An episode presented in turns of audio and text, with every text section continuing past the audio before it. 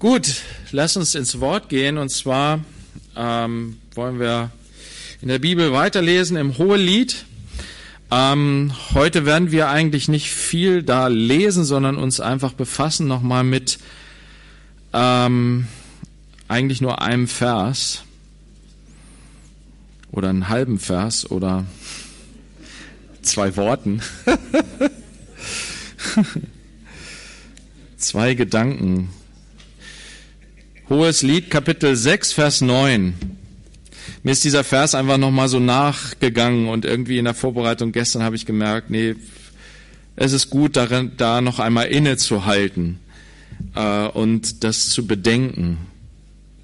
Wisst ihr, es ist ja so im Bibellesen. Es ist gut, die Bibel zu lesen, größere Abschnitte zu lesen, damit man überhaupt ein Verständnis bekommt für das, was da eigentlich passiert, was da los ist, äh, was was uns da berichtet wird, was uns da gelehrt wird, dass wir den größeren Zusammenhang ein bisschen mehr verstehen.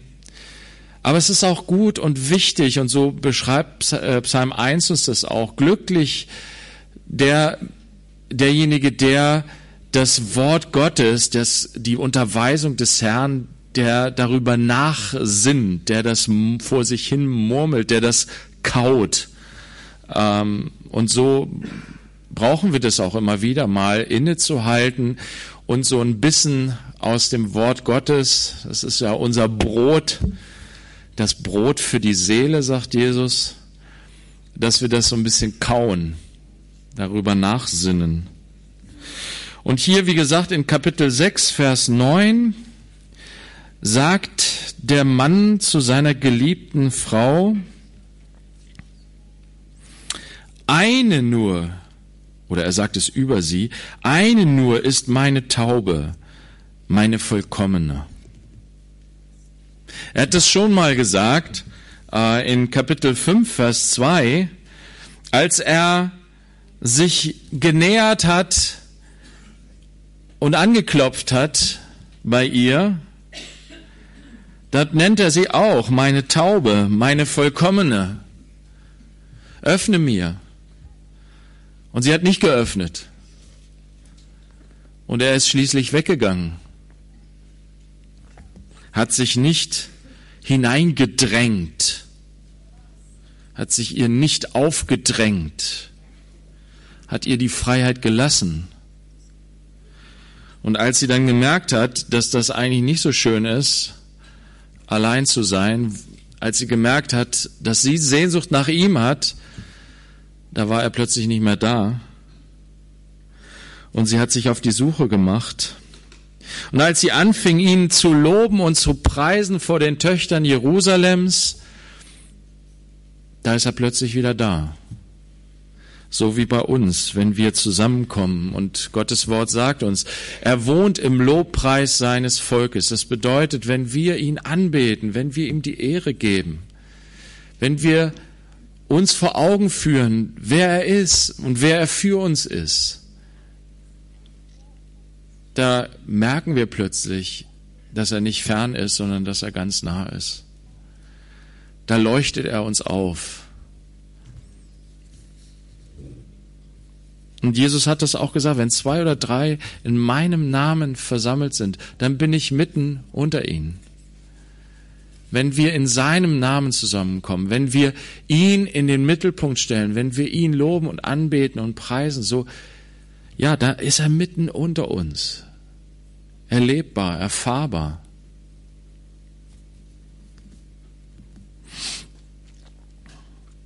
Und er macht keine Vorwürfe. Wie gesagt, hier in Kapitel 6, Vers 4 sagt er, schön bist du, meine Freundin. Er redet dieselben Worte zu ihr wie vorher. Er klagt sie nicht an. Er ist ihr gnädig und vergibt ihr gerne.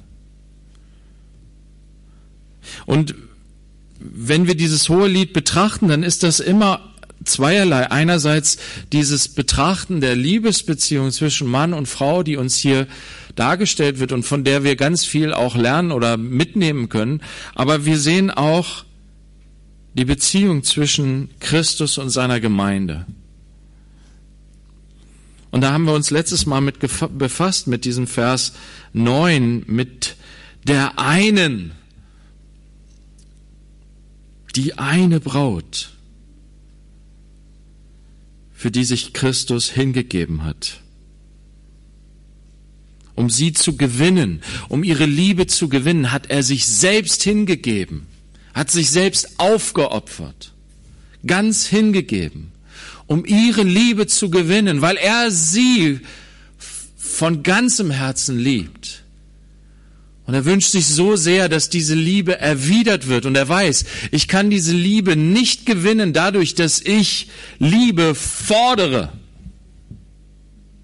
sondern ich kann diese Liebe nur erzeugen dadurch, dass ich 100 Prozent gebe, dass ich mich voll und ganz hingebe in der Liebe. Nur dadurch kann ich Liebe wecken. Und das ist auch unter uns Menschen so, Geschwister. Wenn du irgendwie denkst, ach, keiner liebt mich. Weiß nicht, ob du das manchmal denkst. In der Ehe, mein Mann liebt mich nicht. Oder meine Frau liebt mich nicht. Dann zeigt uns Jesus den Weg auf. Liebe du zuerst. Gebe du dich hin in der Liebe zu jemand anders und wecke du die Liebe der anderen. Durch Klagen und Jammern hat noch keiner was irgendwie empfangen. Durch Hingabe. So lehrt es uns Christus, so hat er es uns vorgemacht. Und wie gesagt, wir sind oft dafür unfähig. Deswegen hat Gott uns so sehr geliebt. Er hat uns zuerst geliebt. Lasst uns lieben, denn er hat uns zuerst geliebt. Wenn du dich also nach Liebe sehnst, nach Annahme, nach Geborgenheit, nach diesem großen Frieden, dann wende dich dem zu, der sich für dich hingegeben hat, der seine ganze Liebe ausgießen möchte in dein Herz. Er sagt Ja zu dir. 100 Prozent Ja. Egal wo du herkommst, egal was du getan hast. Komm her zu mir. Alle, die ihr mühselig und beladen seid, ich will euch Ruhe geben. Ich will euch an mein Herz drücken. Ich möchte euch meine Liebe schenken. Das ist unser Herr Jesus Christus. Und wenn du von ihm gefüllt wirst, dann kannst du auch hingehen und andere lieben, für andere da sein. Auch wenn sie vielleicht undankbar sind, auch wenn vielleicht erstmal überhaupt nichts zurückkommt und du enttäuscht bist und denkst so, ah, jetzt habe ich mir so viel Mühe gegeben, jetzt kommt überhaupt nichts zurück, dann wende dich wieder zum Herrn, schau auf zu ihm und sage, Herr, ich danke dir, dass du mich immer liebst und dass du mich nie enttäuscht. Herr, hilf, dass ich nicht bitter werde. Ich möchte vergeben und gnädig sein mit meinen Mitmenschen. Du bist so gnädig mit mir gewesen, bist so geduldig mit mir gewesen. Also er ist voller Gnade und Barmherzigkeit hier und sagt ihr, du bist meine eine, meine Taube, mein Täubchen. Das wird vielleicht noch mal jemand sagen. Heutzutage ist es vielleicht ein bisschen altbacken, aber mein Täubchen. Wir haben so unsere Kosenamen und äh, Mäuschen, Häschen und was weiß ich alles. Keine Ahnung, was du oder ja, was du da so verwendest. Er sagt Taube.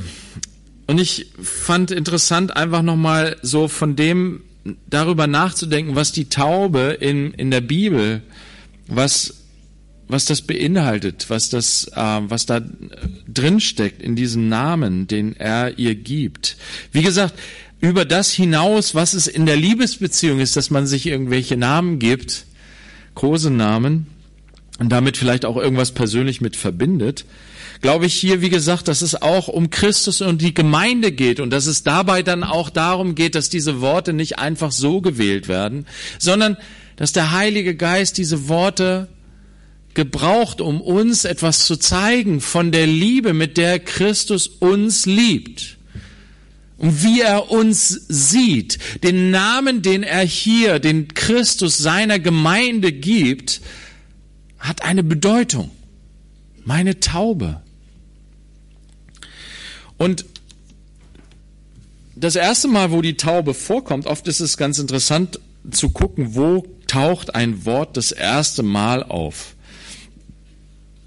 Weil das, was Gott am Anfang gesagt hat, Jesus sagt es auch in Bezug auf die Ehe zum Beispiel. Er sagt, ja, na, Gott hat über die Scheidung gesprochen, über den Scheidebrief, aber am Anfang ist es nicht so gewesen um uns zu zeigen, das, was Gott am Anfang getan hat, gemacht hat, geschaffen hat, das ist bedeutungsvoll, ja bedeutungsvoller. Auch Paulus spricht davon, wenn er von dem Bund spricht. Er sagt, ja, der Bund mit Israel am Berg äh, Sinai war eine wichtige, große Sache, aber es gab einen Bund, der da vorgeschlossen wurde mit Abraham aufgrund des Glaubens und der ist weit wichtiger größer, umfassender. Also, das erste Mal, wo von der Taube die Rede ist, das könnt ihr euch vielleicht sogar denken. Was würdet ihr schätzen? Ja, genau, bei Noah, richtig. Und ich fand es interessant, die Taube, Noahs Taube. Was hat Noah mit der Taube gemacht? Er hat sie ausgesandt als die Flut über die Erde gekommen ist, das Gericht Gottes kam über die Erde und alles wurde, alle Sünde wurde ausgetilgt. Gott hat die Erde gereinigt von aller Boshaftigkeit, von aller Sünde, von aller Ungerechtigkeit, von all dem Bösen, was durch die Menschen über diese Erde gekommen ist. Es war Gottes umfassendes Gericht über diese Erde. Es war da alles ausgelöscht. Er hat nur Noah gesehen. Und wir werden noch sehen, dieses zweite Wort hier, was steht, meine vollkommene, tatsächlich steht über Noah, er war vollkommen. Er war untadelig vor Gott. Und deswegen hat Gott ihn auserwählt, ausgewählt, mit seiner Familie in die Arche zu gehen damit er den Neuanfang macht. Mit den ganzen Tieren. Und Noah hat, wie gesagt, da diese Tauben da gehabt. Und ähm, er hat die Tauben, er hat nicht nur zwei Tauben gehabt übrigens, sondern er hat mehr Tauben gehabt. Denn von den reinen Tieren sollte Noah sieben Tiere mitnehmen. Und deswegen, weil nämlich Noah, und das ist das Zweite, was eigentlich ganz wichtig ist äh, in Bezug auf die Tauben im Alten Testament, wo die Tauben sehr häufig vorkommen, ist bei den ganzen Opfergesetzen. Die Tauben waren Opfertiere. Diese Taube, die Noah hier, aber die ihr von der Noah-Geschichte kennt, ist die Taube, die dann ausgesandt wird, über die Erde hinüber, äh, die Erde zu erkunden, die neue Erde, die erneuerte Erde, die gereinigte Erde. So Ausschau halten, kann man dort schon leben. Und das erste Mal kommt sie zurück und ja, nix. Beim zweiten Mal kommt sie zurück und bringt diesen Ölzweig mit als Zeichen, dass jetzt schon Pflanzen wachsen. Beim dritten Mal bleibt sie auf der erneuerten Erde. Nee, keine Krähe. Der Rabe, der war zuerst, der wurde als erstes ausgeschickt, aber der ist einfach ähm, interessant, fand ich auch interessant, der Rabe wurde als erstes ausgeschickt, aber da steht einfach nur, dass der Rabe ausgeschickt wurde und der ist einfach so lange umhergeflogen, bis er irgendwann da irgendwo geblieben ist. Der ist nicht zurückgekommen. Die Taube aber, sie kam zweimal zurück. Sie war ausgesandt zum Dienst und sie kam zu ihrem Herrn zurück. Die Taube, Sie bringt mit dem Ölzweig die gute Botschaft von einer neuen, erneuerten Welt nach dem Gericht. Im Neuen Testament finden wir die Taube als an einer ganz prominenten, wichtigen Stelle, nämlich bei der Taufe Jesu. Und da ist keine Taube gekommen, sondern der Heilige Geist kam und Johannes sagt, äh, nee, Lukas sagt, in leiblicher Gestalt wie eine Taube auf Jesus herab. Also diese enge Verknüpfung der Taube mit dem Heiligen Geist. Und dann, wenn Christus sagt, meine Taube, dann ist es genau das. Wir sind, wie Jesus sagt in ähm, Johannes 20, sagt er zu den Jüngern, wie der Vater, äh, er sagt, Friede euch, und dann sagt er, empfangt den Heiligen Geist und hauchte sie an. Und dann sagt er, wie der Vater mich gesandt hat, so sende ich euch. Wir sind seine Taube, erfüllt mit dem Heiligen Geist, ausgesandt in diese Welt. Und wir haben das in uns, wir tragen das in uns, die neue Schöpfung. Wir sind eine neue Schöpfung, weil Gott will alles neu machen. So wie es jetzt ist, so soll es nicht bleiben. Geschwister. Und es gibt natürlich manche Menschen, die sagen, oh, ist doch so schön hier in dieser Welt. So viele Menschen, die sagen, oh, es ist so schön, ich will, ich will nicht sterben, ich will nicht weg von dieser Erde, ich will möglichst noch viel rausholen aus diesem Leben, ich möchte noch so viel erleben. Aber es gibt so viele Menschen, denen es ganz anders geht. Die an ihrem Leben verzweifeln, die hadern mit dem Leben in dieser Welt, die leiden unter dieser Finsternis und dieser Schwere, die selbst so viel Leid und Elend erlebt haben und erleben, die es gar nicht mehr aushalten können. Wisst ihr, und Gott sieht, Gott sieht das Leiden. Er ist Mensch geworden. Er weiß, was es heißt zu leiden in dieser Welt. Er weiß, was es heißt, in dieser Finsternis zu leben, wo die Menschen gottlos sind, wo die Menschen Gott nicht die Ehre geben, wo sie ihr eigenes Ding machen. Und manchmal meinen sie es gut, aber sie machen es schlecht. Und manchmal meinen sie es auch gar nicht gut und machen es auch schlecht. Und Gott kennt, Gott kennt diese Welt. Und er weiß, diese Welt ist nicht in sich. Da gibt es in sich, in dieser Welt gibt es in sich nichts, was bleibt. Es ist alles vergänglich. Geht alles den Bach runter. Aber Gott möchte das Leben. Er ist der Schöpfer. Er hat alles geschaffen und er möchte, dass alles Leben aufblüht er möchte, dass Leben überfließend ist. Er möchte den Tod wegschaffen. Aber der Tod ist nur deswegen hier wegen unserer Sünde. Also muss die Sünde gerichtet werden. Und damit er nicht eine Flut schicken muss und alles niederwalzt, hat er Jesus seinen Sohn gesandt, um viele Menschen hineinzuziehen in diese neue Schöpfung, jetzt schon unter der Herrschaft Gottes zu leben. Jetzt schon die erneuerte Schöpfung im Geist zu sehen, zu schauen und sich darauf zu freuen, sich darauf auszurichten, auf diese erneuerte Schöpfung, die Gott tun will, die Gott machen will. Und er sagt, wenn jemand in Christus ist, dann ist er eine neue Schöpfung. Das Alte ist vergangen, siehe, alles ist neu geworden. Wir sind schon Teil der neuen Schöpfung durch den Heiligen Geist, den er gesandt hat in unsere Herzen. Und wir sind Boten. Wir berichten schon von dieser neuen Schöpfung in diese Welt hinein. Wir sind seine Taube, seine Brieftaube, wenn du so willst. um von der neuen Schöpfung zu berichten. Gott liebt uns Menschen und möchte alles neu machen. wo all das Böse keinen Platz mehr hat, wo Frieden ist, wo Freude ist, wo man vollkommen vertrauen kann, wo vollkommene Freiheit ist. Eine Freiheit, die nicht auf Kosten anderer ist, sondern eine Freiheit, die, ja, die, die, die in der Liebe gewurzelt ist. Also, wir sind seine Taube.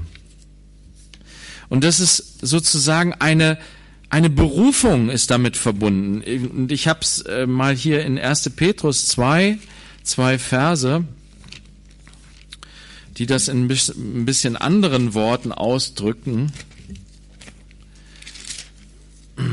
1. Petrus 2, Vers 9. Wir sind die eine, seine Braut, seine Taube.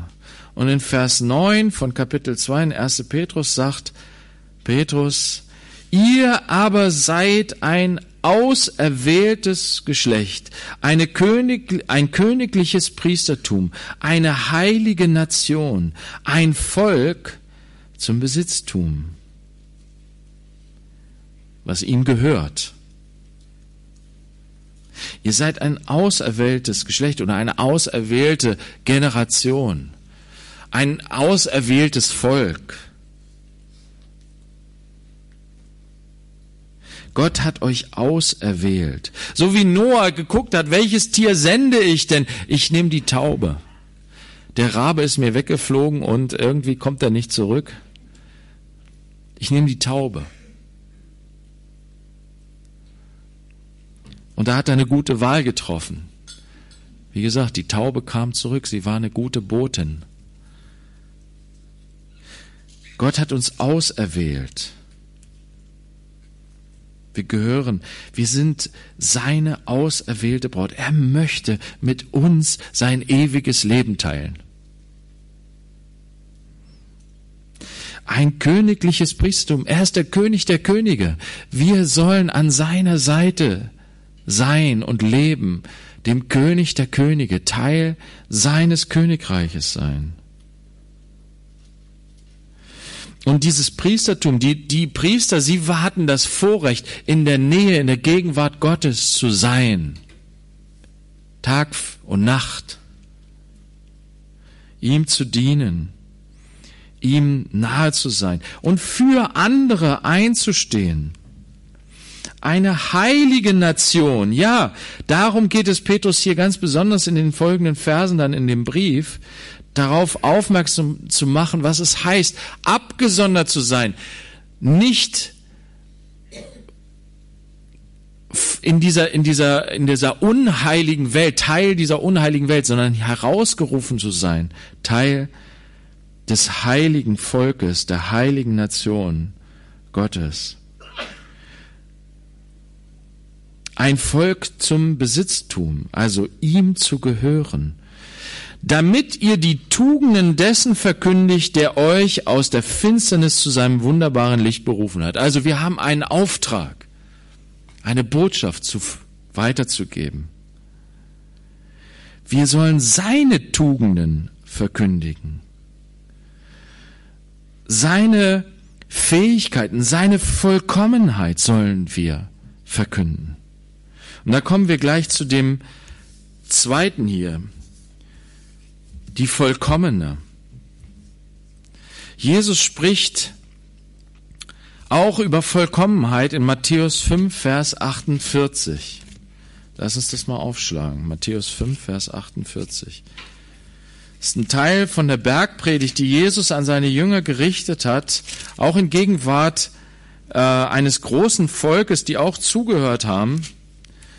Und er hat in, sagt in Matthäus 5, Vers 48, ihr nun, und damit meint er seine Jünger, die, die zu ihm gehören, seine Braut, ihr nun sollt vollkommen sein, wie euer himmlischer Vater vollkommen ist. Der Bräutigam nennt seine Braut vollkommene. Und Jesus spricht zu seinen Jüngern und sagt, ja, das ist tatsächlich Gottes Wunsch, Gottes Herz. Es ist mein Herz, es ist mein Wunsch, es ist unser Wunsch, dass ihr vollkommen seid. Ich weiß nicht, wie es dir geht, wenn du diesen Vers liest. Was du dann denkst und empfindest und fühlst. Denkst du, das ist aber krass. Ich glaube, den, den Vers streiche ich aus meiner Bibel. Ihr sollt vollkommen sein. Ich soll vollkommen sein. Was hast du für einen Anspruch, Gott? Was willst du von mir? Ich soll vollkommen sein? Das ist ja totaler Perfektionismus. Ist ja furchtbar. Es gibt viele Christen, ich glaube, viele Christen gibt es, die,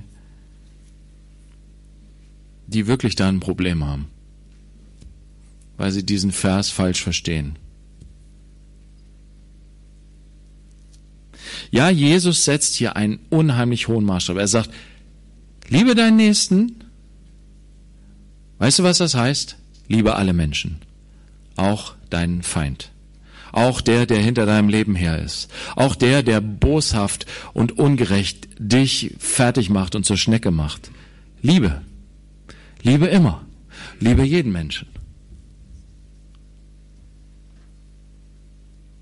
Und dann sagst du, das kann ich nicht. Ich kann das nicht. Ich sage das auch. Ich kann das nicht. Wie soll ich das machen? Jesus sagt, du hast einen Vater im Himmel, der ist vollkommen, der macht es also mach du das auch. Du sollst so sein wie dein Vater im Himmel. Der ist perfekt. Der ist vollkommen. Der liebt. Ja, die Ungerechten und Bösen, den lässt er auch seinen Regen fallen und seine Sonne scheinen über sie. Der macht das. Schau ihn dir an, dein Papa. Bist du sein Kind? Dann sollst du auch so sein, sollst du auch so werden.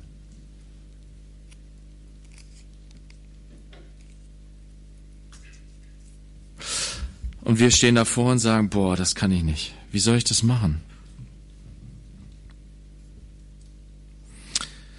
Lass uns ähm, ein paar Verse, wir werden hier so mal hin und her springen hier, wie gesagt, zum Thema.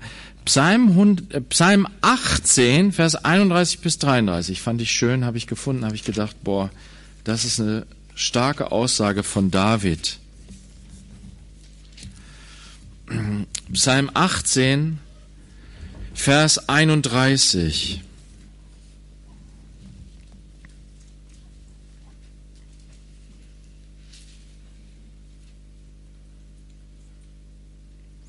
Und David schaut auf seinen Gott, auf seinen Herrn. Und er sagt, Gott, sein Weg ist vollkommen. Des Herrn Wort ist lauter. Ein Schild ist er allen, die sich bei ihm bergen. Denn wer ist Gott außer dem Herrn? Und wer ist ein Fels als nur unser Gott? Er schaut auf Gott und sagt, da, Gott ist so wunderbar. Er ist vollkommen. Das ist das, was Jesus auch sagt. Er ist vollkommen. Er ist heilig. Er ist vollkommen. Er ist Gott. Er ist gut. Er ist barmherzig. Er ist gerecht. Er kann alles in sich vereinen. Er ist vollkommen.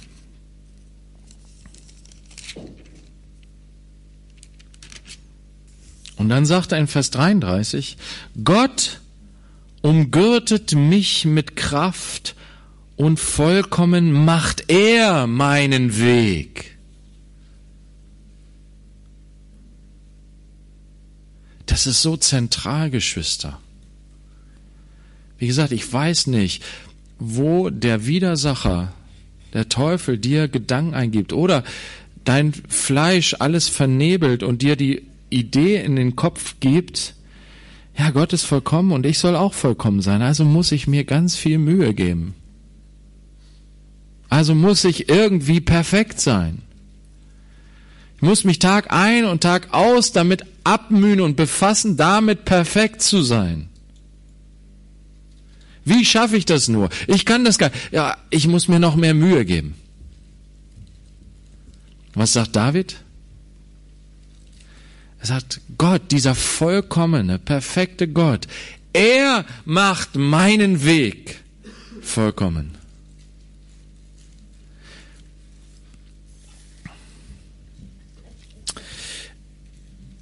Im Hebräerbrief wird uns gesagt, lass uns aufschauen zu Jesus, dem Anfänger und Vollender des Glaubens. Dieses Wort vollkommen hat auch eine Bedeutung, dass es bedeutet vollendet. Vollendung. Und der Hebräerbrief sagt, ja, Jesus ist der Anfänger und Vollender des Glaubens. In, in Offenbarung sagt Jesus, ich bin das Alpha und das Omega, der Anfang und das Ende. Er macht unseren Weg vollkommen. Er vollendet unseren Weg. Es ist nicht meine Leistung, meine Fähigkeit, das zu Ende zu führen. Nein, Paulus warnt uns sogar vor und sagt, Willst du das, was du im Geist angefangen hast, im Fleisch vollenden? Lass doch den Heiligen Geist das Werk tun in dir, dass du vollkommen gemacht wirst. Denn das ist der Anfang. Der Anfang ist das, Hebräer 10, Vers 14. Was uns da gesagt wird, und es ist so wichtig, das tief ins Herz hineinzulassen und zu begreifen. Hebräer 10, Vers 14. Da steht, denn mit einem Opfer hat er, das ist Gott, die, die, die geheiligt werden, für immer vollkommen gemacht. Mit einem Opfer hat er die, die geheiligt werden, für immer vollkommen gemacht. Für immer vollendet. Das ist das, was Gott getan hat. In dem einen Opfer, was Jesus Christus gebracht hat.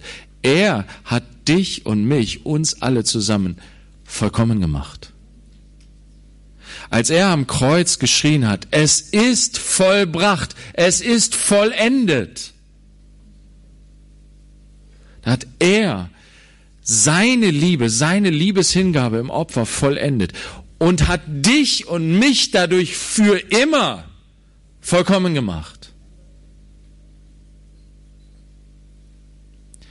So kannst du mit David sagen, er macht meinen Weg vollkommen.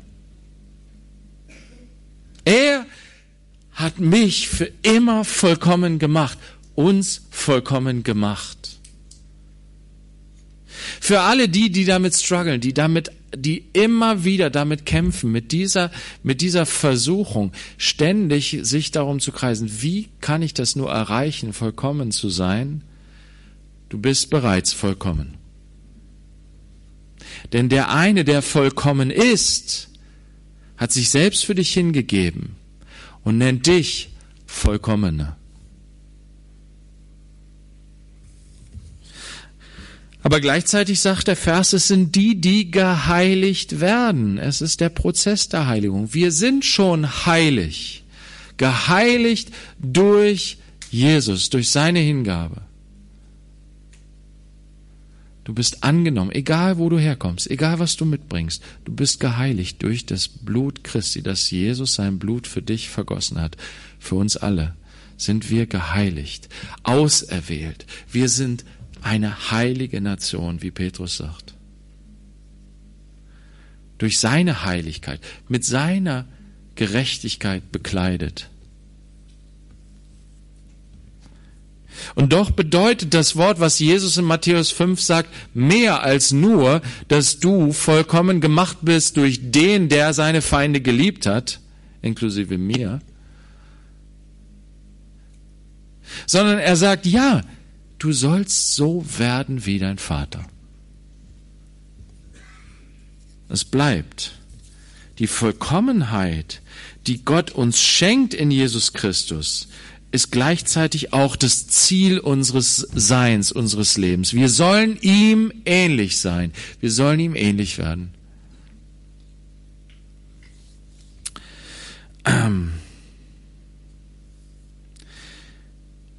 Und da sagt, ähm, im Hebräerbrief steht noch ein schöner Vers in 7, Vers 19.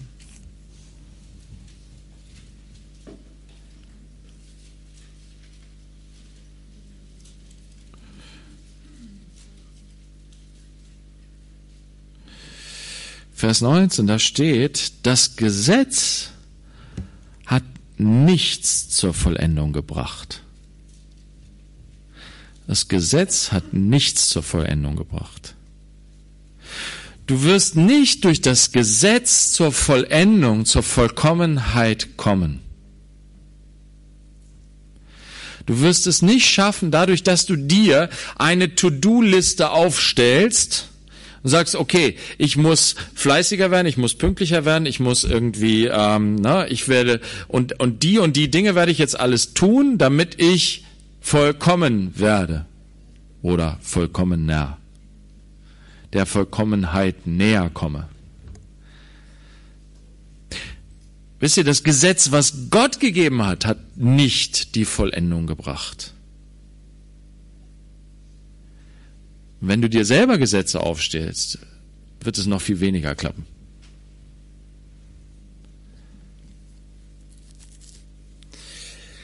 Aber wie geschieht das? Wie können wir denn, wie, wie kann das geschehen, dass die Vollkommenheit, die Gott uns schenkt, tatsächlich unser eigenes Wesen wird? Wie wird denn unser, unsere Heiligung vollendet? Wie geschieht das denn? Ich weiß nicht, was du da für eine Antwort hast. Wie geschieht das? Diese Veränderung des Wesens. Ich weiß nicht, es gibt bestimmt so bestimmte Punkte, wenn du in dein Leben schaust, wenn du jetzt so darüber nachdenkst, wo du denkst, boah, da brauche ich Veränderung. Da bin ich nicht vollkommen. Da bin ich nicht heilig. Da bin ich nicht Jesus-like. Wie mache ich das? Lass uns da noch mal ein bisschen forschen in dem, was was was ähm, was Gott so sagt. Nur um euch zu ermutigen, eine Stelle vielleicht noch, bevor wir das uns angucken. Philippa 3, Vers 12. Als Trost für euch. Unser lieber Paulus im Philipperbrief, ich finde ihn so vollendet im Philipperbrief. Ich denke schon, dieser Kerl ist so heilig, so vollkommen in dem, was er so sagt. Ich denke so, krass, Paulus. Wie kann man so eine Haltung haben? Ja, wenn ich jetzt morgen hingerichtet werde, ungerechtfertigterweise vor Gericht zum Tode verurteilt werde und dann hingerichtet werde, wunderbar, ich bin meinem Herrn, Halleluja, ich freue mich drauf.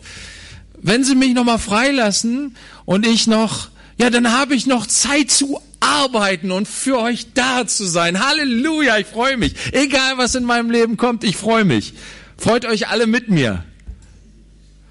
Ich denke so, oh, Paulus, du hast so eine, so eine krasse Haltung. Deine, dein Leben ist sprudelt von der Freude, von der Liebe Gottes, von dieser Hingabe.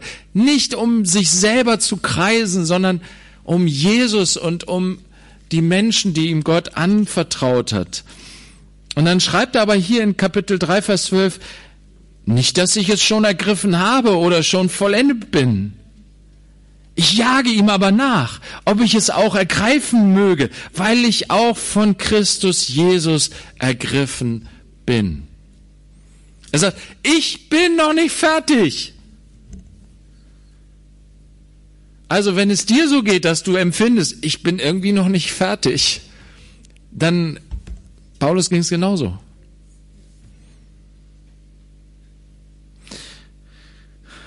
Paulus sagt aber, oder sagt ein Aber. Ich jage ihm aber nach. Ich möchte das. Ich möchte Jesus ähnlicher werden. Ich möchte, ich bleib, ich bin nicht zufrieden mit dem Zustand, in dem ich mich befinde, sondern ich möchte dazulernen. Und zwar nicht, weil ich ein schlechtes Gewissen habe. Und das ist so wichtig, Geschwister. Wisst ihr, du brauchst kein schlechtes Gewissen zu haben, da, dass du noch nicht fertig bist. Weißt du, dass du noch nicht vollkommen bist, ist ganz normal. Das ist nämlich der Weg, den wir gehen. Das, wisst ihr, die, ähm, meine, meine, meine Tochter, die muss, ja, die, die Kleine, die muss kein schlechtes Gewissen haben, dass sie noch keine, ähm, wie heißt denn das hier, ähm, ähm, ähm, ja, dass sie noch keine äh, Wahrscheinlichkeitsrechnung drauf hat oder so. Weißt du? Oder was weiß ich, irgend so Oberstufenzeugs. Die ist in der fünften Klasse. Und Ihr wird kein Vorwurf darin gemacht, dass sie noch nicht so perfekt, keine perfekte Mathematikerin ist. Sie hat das zu lernen, was sie gerade zu lernen hat.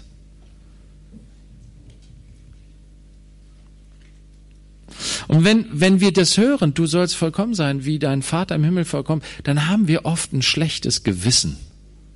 Aber wisst ihr, er hat uns ein für alle Mal vollkommen gemacht. Durch das eine Opfer, was er gegeben hat. Du brauchst kein schlechtes Gewissen mehr zu haben. All die Fehler, all das Versagen deines Lebens, Christus hat sein Blut dafür vergossen. Und da, wo du jetzt versagst, wo du empfindest, boah, jetzt versage ich. Wisst ihr, es ist oft so, dass wir noch gar nicht das sehen, wo wir alles versagen, wo wir schwach sind. Wisst ihr, Gott offenbart uns das Stück für Stück. Und dann denken wir, wir sind fertig. Jetzt habe ich es geschafft. Die Lektion habe ich gelernt. Das habe ich jetzt drauf. Und dann checkst du, ey, da sind noch Sachen in meinem Leben, in meinem Herzen, in meinem Wesen, in meinem Charakter, die sind ja total daneben. Das habe ich ja vorher überhaupt nicht gesehen. Das habe ich gar nicht gecheckt. Oh Jesus, da brauche ich noch mehr Veränderung.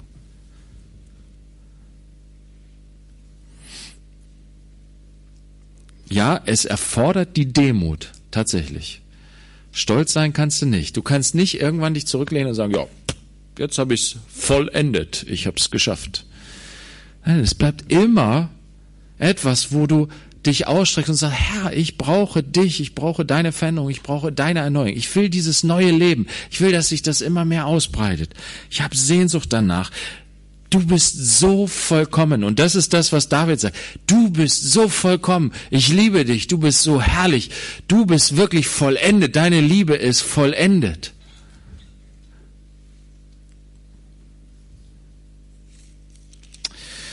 Okay, er sagt, ähm,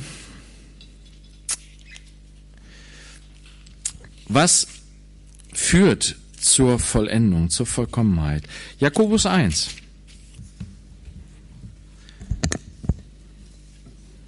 Jakobus 1, Vers 2 bis 4.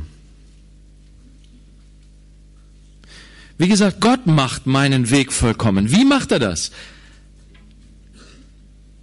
Jakobus sagt uns, ein Weg, wie Gott uns vollkommen macht. Haltet es für lauter Freude, meine Brüder, meine Geschwister, wenn ihr in mancherlei Versuchungen oder Prüfungen geratet indem ihr erkennt, dass die Bewährung eures Glaubens Ausharren bewirkt, das Ausharren aber soll ein vollkommenes Werk haben, damit ihr vollkommen und vollendet seid und in nichts Mangel habt. Wie macht Gott das? Wie macht er unseren Weg vollkommen? Indem er Prüfungen in unser Leben hineinkommen lässt. Es müssen Prüfungen hineinkommen in unser Leben so dass sich der Glaube entfalten und bewähren kann. Und durch die Bewährung des Glaubens fangen wir an, auch auszuharren, geduldiger zu werden. Weil wir Gott mehr und mehr kennenlernen und seinen Weg. Und deswegen sagt Jakobus, haltet es für lauter Freude, wenn Prüfungen kommen. Wisst ihr, je länger wir im Leben so fortschreiten und mit Gott gehen, desto mehr checken wir, hey, wenn jetzt die Prüfung kommt, das ist nicht das Ende. Nein, es führt, es trägt dazu bei, zu meiner Vollendung. Deswegen kann Paulus sagen, denen, die Gott lieben, werden alle Dinge zum Guten Mitwirkung. Die Leiden, die Herausforderungen, die Schwierigkeiten, die Versuchungen, die Nöte.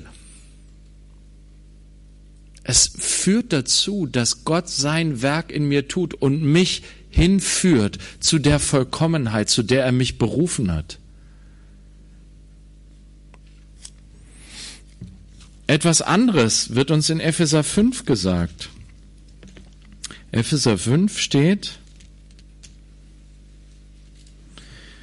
Vers 25, Ihr Männer liebt eure Frauen, wie auch der Christus die Gemeinde geliebt und sich selbst für sie hingegeben hat, um sie zu heiligen, sie reinigend durch das Wasserbad im Wort, damit er die Gemeinde sich selbst verherrlicht darstellte, die nicht Flecken oder Runzel oder etwas dergleichen hat, sondern dass sie heilig und tadellos ist. Gott möchte uns so schön machen, wie er uns schon sieht. Er möchte uns vollkommen machen, so wie er uns jetzt schon Vollkommene nennt. Dass wir das auch, dass das sichtbar wird. So möchte er uns hinstellen vor sich, ohne Flecken und Runzeln, tadellos, vollkommen, verherrlicht. Wie macht er das? Indem er sie reinigt durch das Wasserbad im Wort sein Wort reinigt uns, das Wort, was er zu uns spricht. Und das ist das Wasser, was uns reinigt, was seine Gemeinde reinigt. Deswegen ist es so wichtig, dass wir das Wort Gottes lesen und darüber nachdenken, weil es Reinigung ist. Reinigung unserer Gedanken, Reinigung unseres Herzens, Reinigung von unserem Wesen und Charakter. Sein Wort reinigt dich. Wenn du mehr Reinigung willst in deinem Leben, mehr vollkommen, wenn du diese Sehnsucht hast, dann lass, gib dem Wort Gottes Raum in deinem Leben, dass es zu dir spricht, dass Gott zu dir spricht. Das unterstützt Paulus auch in Kolosser 1.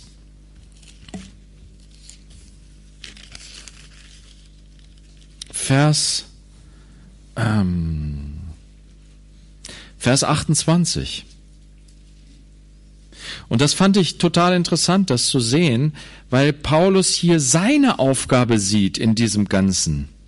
Als Teil des Leibes Christi sieht er sich berufen zur Aufgabe mitzuwirken an dieser Reinigung, an dieser, an diesem Werk, dass die Braut Christi vollkommen wird. Christus verkündigen wir, indem wir jeden Menschen ermahnen und jeden Menschen in aller Weisheit lehren, um jeden Menschen vollkommen in Christus darzustellen. Worum ich mich auch bemühe und kämpfen dringe, gemäß seiner Wirksamkeit, die in mir wirkt, in Kraft.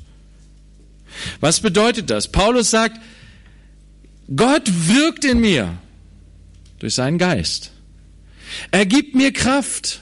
Wozu? Mitzuwirken an diesem Werk, dass die Gemeinde Gottes vollkommen wird. Wie geschieht das? Indem ich jeden einzelnen Menschen ermahne und in aller Weisheit lehre. Und das hat er getan. Wir profitieren da heute noch von. Die Gemeinde Gottes wird gereinigt durch dieses Werk, was Gott, dieses besondere Werk, was Gott in Paulus und durch Paulus getan hat. Aber es ist auch etwas, was, wo ich sehe, ja, Gott ruft uns auch, dass wir einander ermahnen, ermutigen, in aller Weisheit lehren, das, was Gott uns gibt durch sein Wort, durch sein Geist, dass wir mitarbeiten daran, an der Heiligung, an der, an diesem Werk, dass jeder Einzelne vollkommen vor Gott darstellt. Nicht, da ist nicht ein eine Runzel. Da wird nicht einer im Leib Christi sein, der irgendwie dreckig ist. Wisst ihr? Da ist nicht einer. Alle werden rein und vollkommen sein, jeder Einzelne, sodass die ganze Braut vollkommen und rein und heilig ist.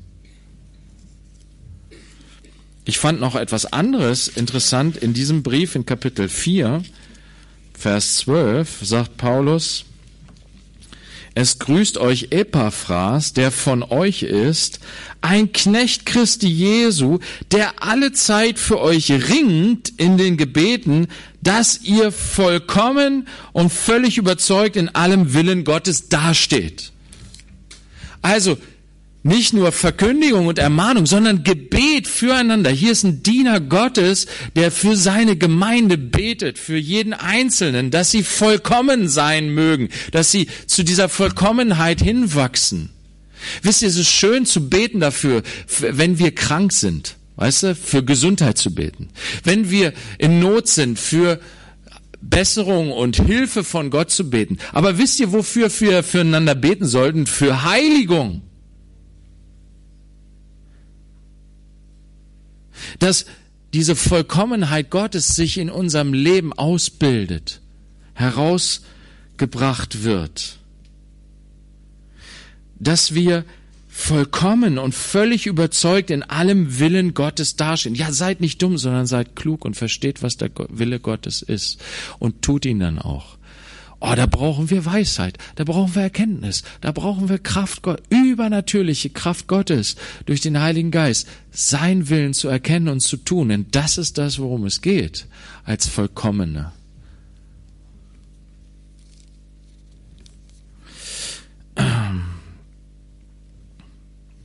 Gott ist es, der dieses Werk tut, Geschwister. Er hat es schon getan. Er nennt uns Vollkommene. Wir sind seine Taube, seine Vollkommene. Er hat uns erwählt. Nicht aufgrund unserer Werke, nicht aufgrund dessen, dass du so perfekt und toll bist, sondern weil er dich und mich, weil er uns alle liebt. Und er nennt uns Vollkommene nicht, damit wir dann so bleiben, wie wir sind, halbherzig, total daneben. Nein, er möchte, dass wir ans Ziel gelangen und das Ziel ist, dass wir ihm ähnlich sind. Dass wir als seine Kinder so sind wie unser Papa. Vollkommen. Vollkommen in der Liebe. Vollkommen in der Gerechtigkeit. Und er tut das Werk. Er macht unseren Weg vollkommen. Das Einzige, was du tun kannst, dazu beitragen kannst, ist, es zuzulassen. Dass der Heilige Geist das Werk tut dich zu ihm hinwenden, seinem Wort die Ohren, die Ohren aufmachen für sein Wort, das Herz aufmachen für sein Wort, in seine Gegenwart kommen, mit deinen Geschwistern zusammen,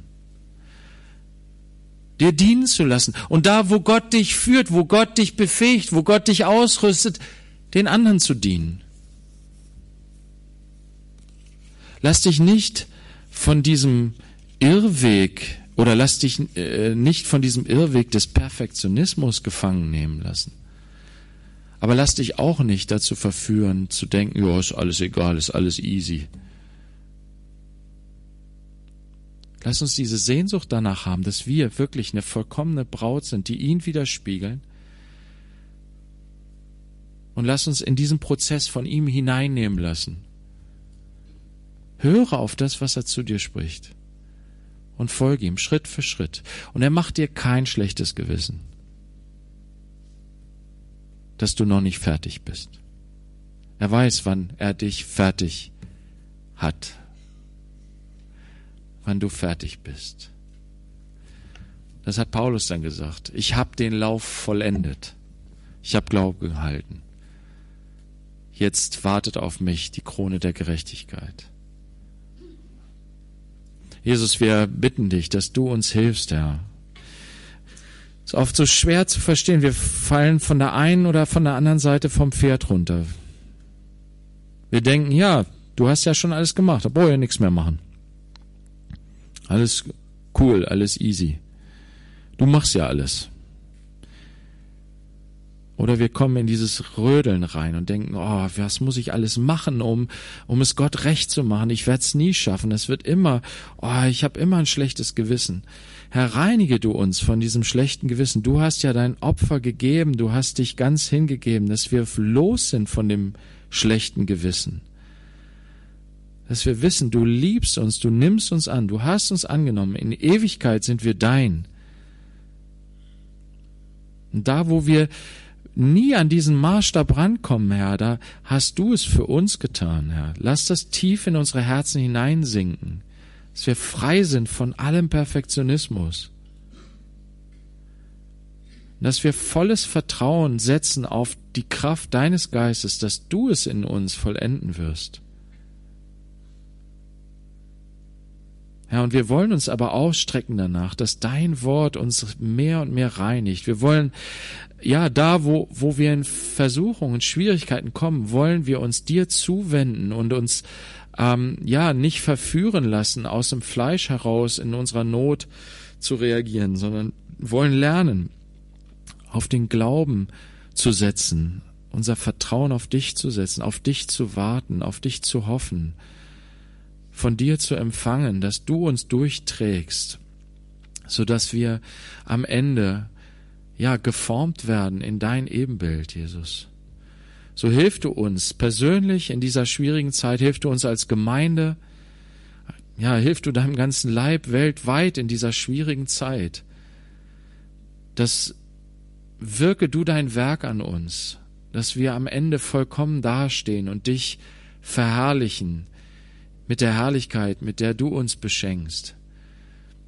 Segne du uns und hilf du uns, ja, dir treu zu folgen und ja, uns von dir wirklich formen zu lassen. Amen.